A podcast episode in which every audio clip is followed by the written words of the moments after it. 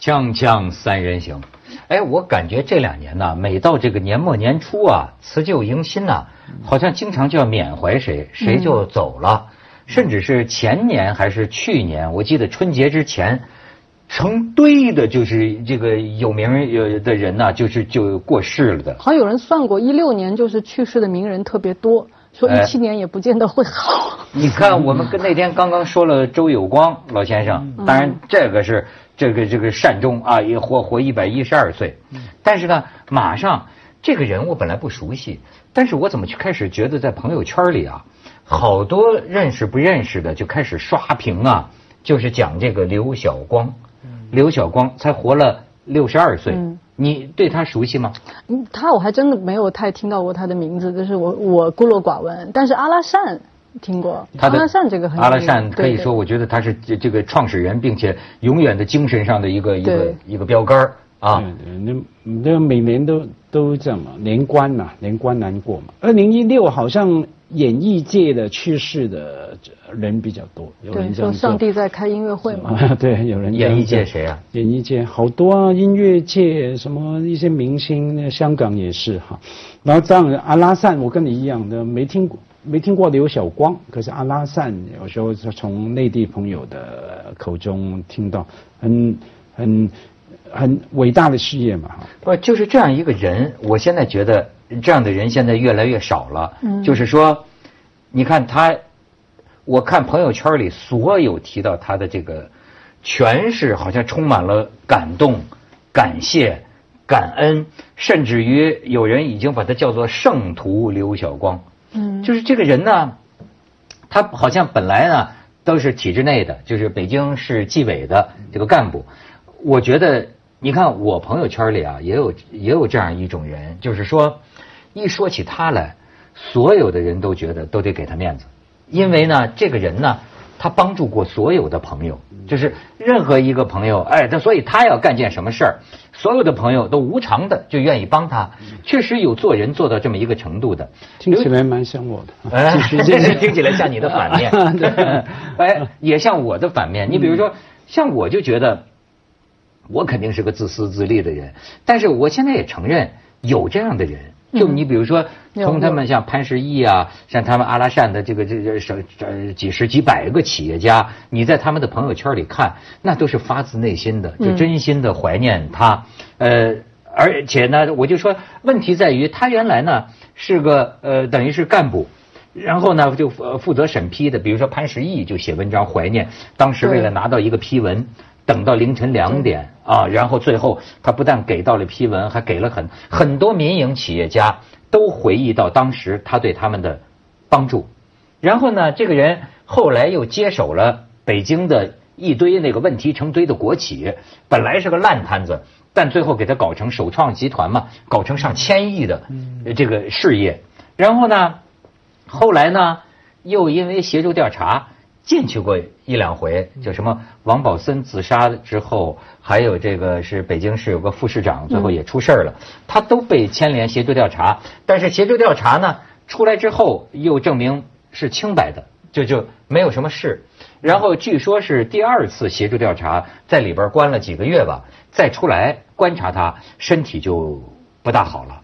但是尽管身体这么不好呢，而且就说这个人有这个诗人呐、激情的这一面，就就跑到内蒙古阿拉善盟的一个沙漠上，哐就跪倒面对苍天，就感慨，就觉得就是说人类在破坏环境，所以呢，他就用他的人脉，嗯。就威逼利诱，就中国最有钱的这些企业家，就说你们都得来给我帮忙，要办这个阿拉善，就现在是等于是中国最大的这个环保的这个组织，团结了这个几万亿资产的企业家，共同就他带头来做这个环保啊、治沙呀、呃这方面的这个事情。所以像是我了解到的就是这样的一个人。对，我觉得这种这样的人，我身边我也见过，当然没有做他那么大的事情啊，就是也是比较小的事情。但是你看到这个人，他如果是比较的无私，就是说把自己放的比较的小，但是呢，他特别做事情，呃。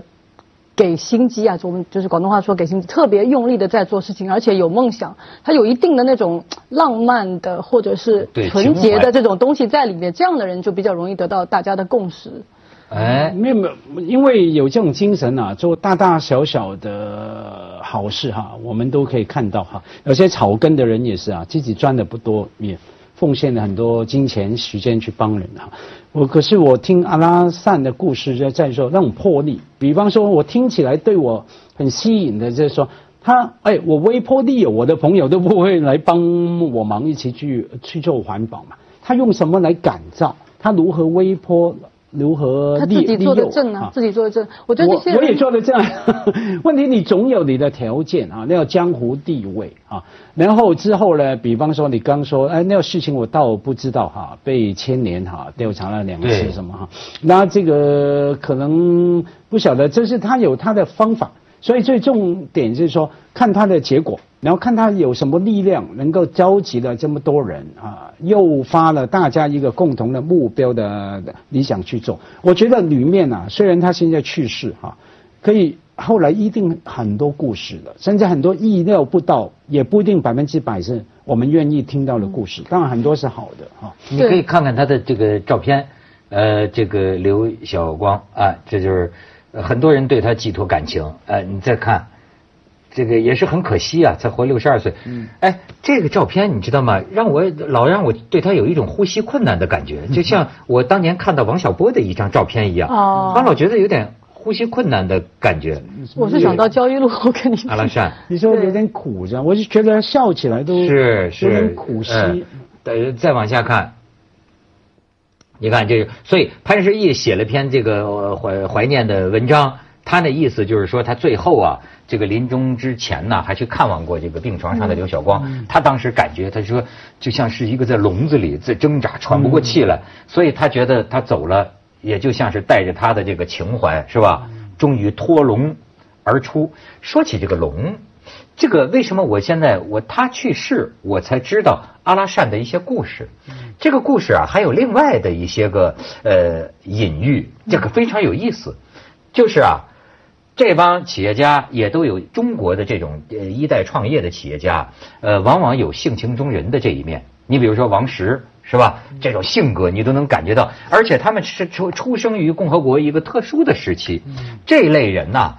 有时候我在《锵锵三人行》里，嘉宾也见到有左派有右派，但是呢，有一个共同的一点，就是说忧国忧民，嗯，或者说所谓中国人讲叫以天下为己任。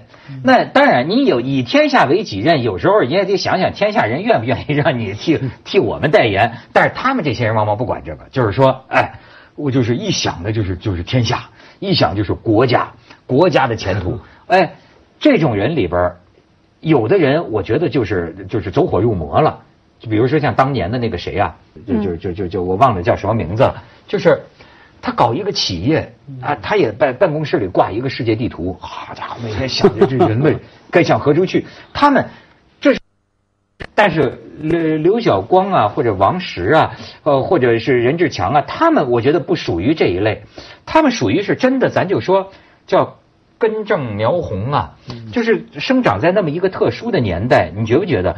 他们好像都是觉得，所谓叫社会责任感，嗯，所谓就是说，哎，这这就是就是当着老板的身吧，但是操着国家的心，呃，就往往就有这样的一种情怀。你看他，呃，但是甚至于他身上呢，也带有一些个呃共产党干部的东西。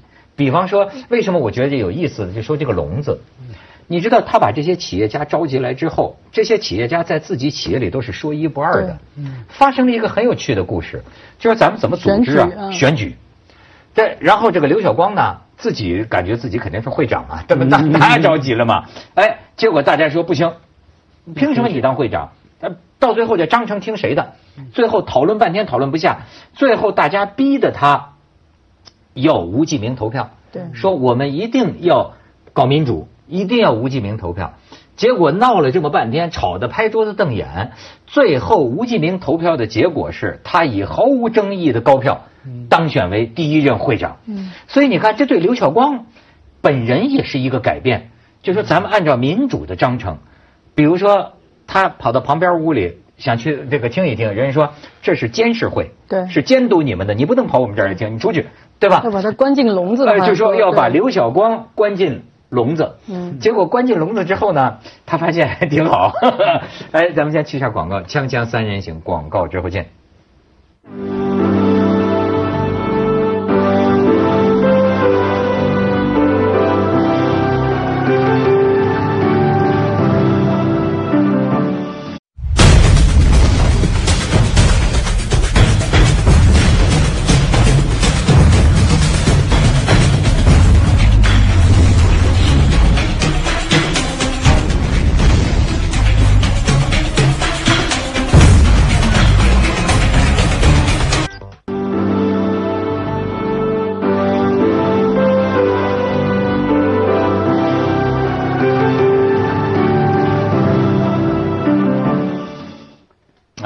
说说，那我说他刘晓光啊，让我想起我前一个礼拜哈出门去，然后在飞机刚好看到 New York Times，然后看到一段报道，他讲一个美国人，我现在老了记忆不好哈，他访问他哈做了一个报道。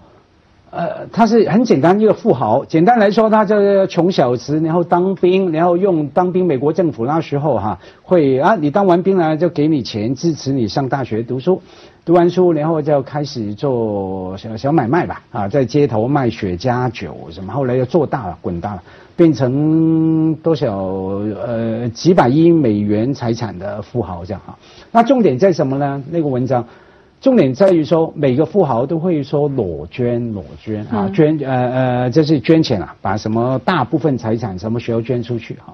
他说这一位先生啊，我真的忘记名字没有，Barry 什么的，OK，然后呢，真的捐了，而且他今年才七十一岁，几百亿的财产捐到剩下现在多少钱？还活着，七十多岁而已啊，跟他太太剩下两百万美金。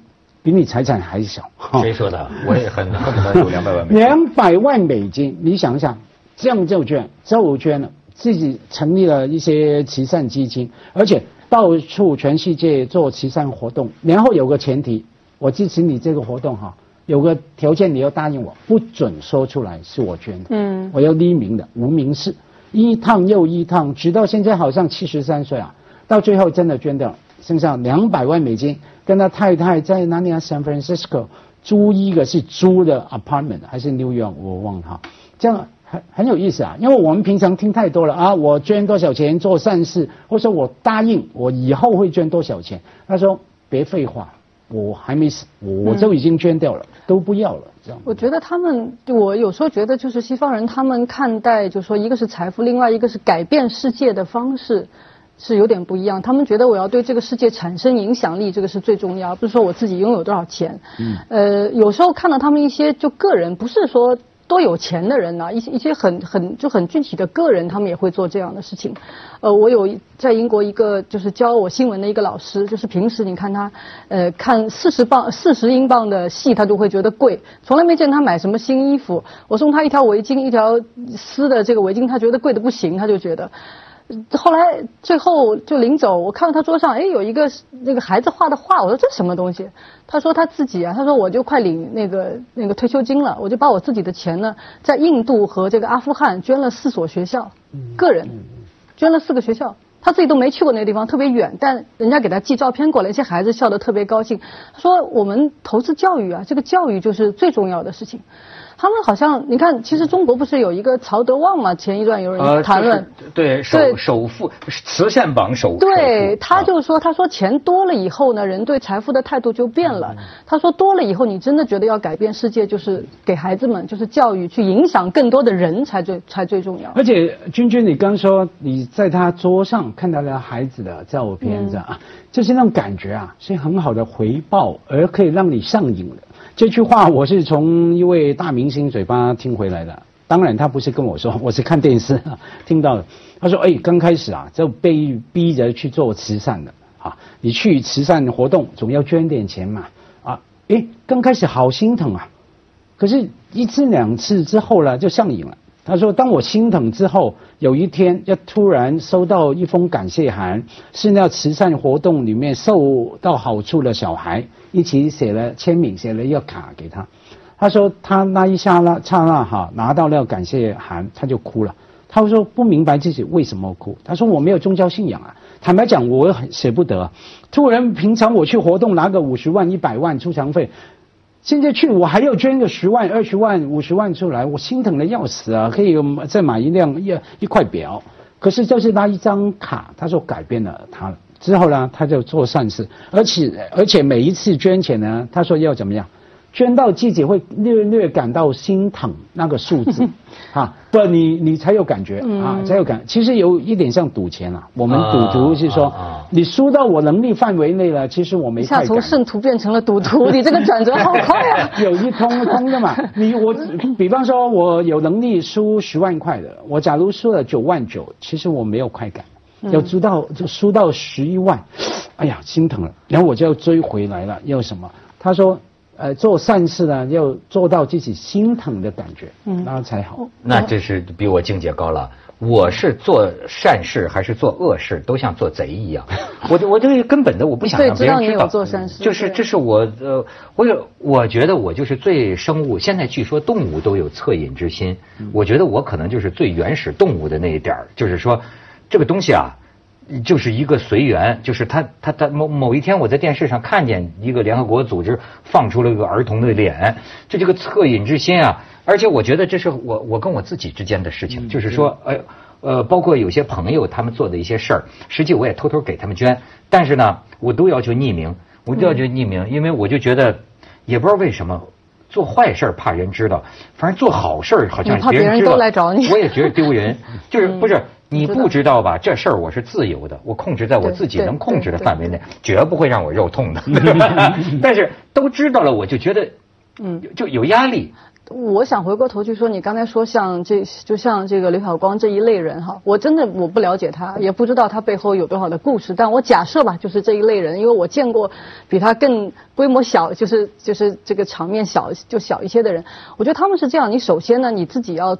所谓成功吧，就是说你在你这个行业里面，你做的事情，你证明了你是有实力的。你像他一开始做那个首创等等，也是做出来了，对吧？成功，你要根本不成功，没有人服你的。那他做，他有做出来。另外呢，这样的人他会信奉一些他的精神上的东西或者是价值观，那这东西让人家看到他真的去做，那么很很多人呢未必之后还追随他。在他的哎，我认同你这点，但是我可能做不到你这个，我自己会慢慢偏离。但这个东西都会在每一个人的心里面慢慢会留下来。就是为什么人家会服呢？我举个例子，就是我在说的，就是我以前有一个，就是有一个新闻编辑，他就是那个踏踏实实、踏踏实实，每一个字给你敲打，而且他自己就是没日没夜的，也不追求什么功名利禄啊。他当然他自己可能有自己的，偶尔也会有挫折感，但是他那种 passion 那种热情的精神啊，虽然我们。后来慢慢会偏离他那个轨道，但是每次你自己写到稿子前，你都想到哦，那个人会这样改，那种精神会在你心里面。你知道 passion 这个词啊，这个词在在在对在古希腊原文叫做神在其中。就是说，你这里面是有一种神的精神。他们有人认识刘晓光的人，就是讲这种，就他有一种激情，你知道，所以很多凝聚力靠的是人格魅力。你就说，为什么这些大老板愿意？当然，一方面可能欠他的面子，欠他的情有这个关系，但是更多的是这个人，对他有时候有一种激情，领着大家，你环保嘛，这是大善，对吧？嗯。而且呢。他，你说他把首创做那么多钱，但是周围这些民营老板都知道他自己没钱。嗯，他自己，你知道在中国很关键的一个地方，说一个人叮当干了半天，自己没落下什么。哎，这个本身就让大家尊敬。对，而且就是说，他又比我刚才说的这个又高一个层次，就在哪儿啊？哎，他不但是要让人知道，相反，他运用他的影响力。我没钱吧？可是我只有我能把你们这么多老板团结在起来。干一件真正大的事情，老实讲，他干的事情国家就应该干，对吗？这他实际上真的是，我觉得他与国分忧，某种程度上对不对？什么治理沙漠，好像这不是与国分忧吗？他其实，但但是我就觉得啊，他有时候让我想起什么呢？比如说这个世界上有没有圣徒，我是不相信的。但我也不是绝对不相信，我我觉得某种程度上会有那么一种啊，我们很难企及的人。老实说，打死我都不要做这样的人，你知道吗？就不照顾自己的身体，不不讲究自己的人生也是有意义的，对吗？但是他们那一代有这么一类人，我经常见到，你也可以说是他受了某种教育，你也可以说是，就这世界上就是有这么一种人，他对他个人生活的享受好像没有太大兴趣，甚至他的享受可能就来自于，哎，他给你治理好了一个沙漠。那那这这种不叫享受，满足感啊，生命意义的满足感。对他享受过了。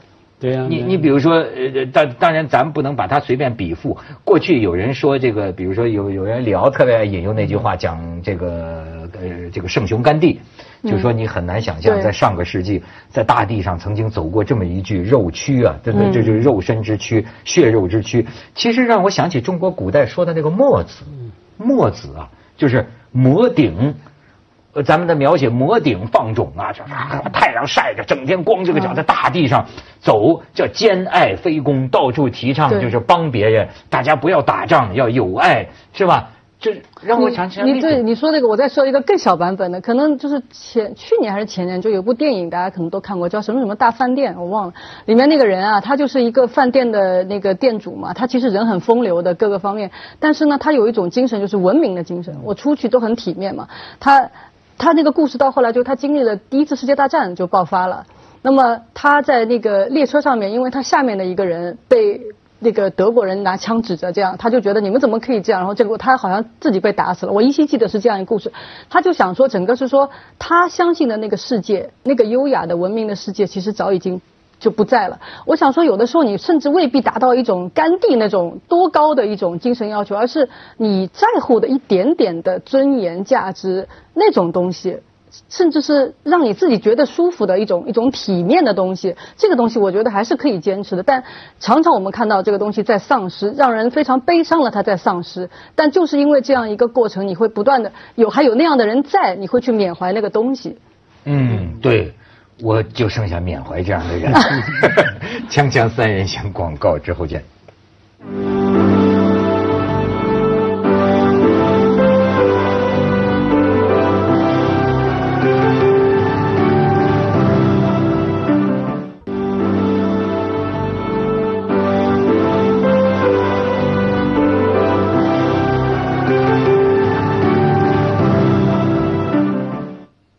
当然，咱们必须说明，我们对刘晓光 既不认识也不了解，完全是根据他们发来的这些文章，我们去想象一种人格。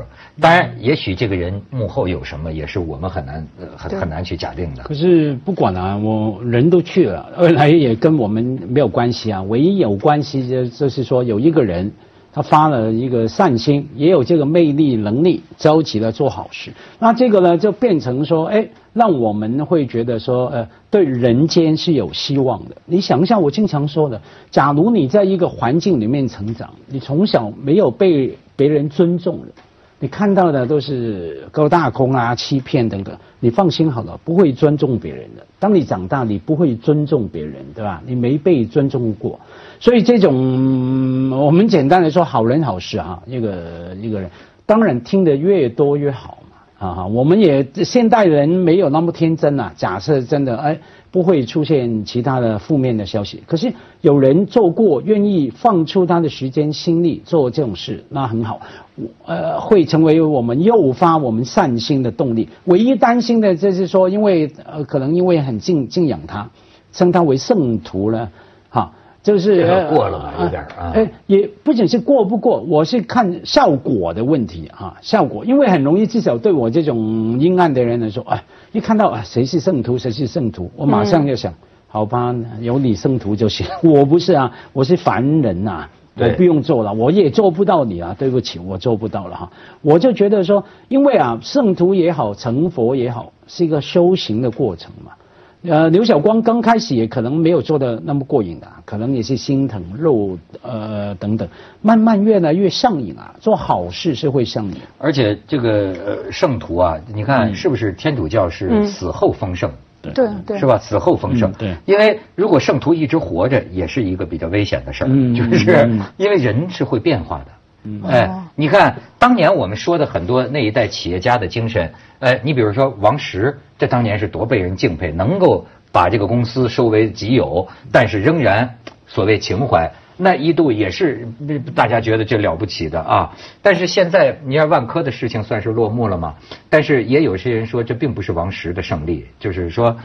最后感觉到，先是证监会啊、保监会啊啊查你这些险资，不准拿来这个买这个企业，有什么什么野蛮人呐、妖精啊、害人精啊这些话全出来了，然后这些险资就退，说我我我我我们不买了，退。然后呢，华润全部的呃给了深圳地铁，把股份让给深圳地铁，那么变成了一个呃一个深圳的国企了。但最后呢，就跟这个万科王石的团队管理层等于说又是重掌大局，所以我不懂了。我是看到有些文章就讲说王石是呃万科是赢了吗？呃，但是王石是到底是输了还是赢了？就是又会有这些个争议。所以你知道，你这人活着。那么在时代的变迁当中，太对，有时候它太近了，它太近了，你也看不出它到底是就说是好，就说什么是胜还是烦了。当然，我不是说那个王石是胜，我只是说有的时候一个是距离太近，另外一个就是说，呃，大家现在也开始在乎这个斗争的姿势优不优雅。不过你看就很巧，有周有光、刘晓光，这个要有光，这个光。说二零一七啊，要有光了，是吧？上帝说光没了吗？上帝说光是好的，于是就有了光。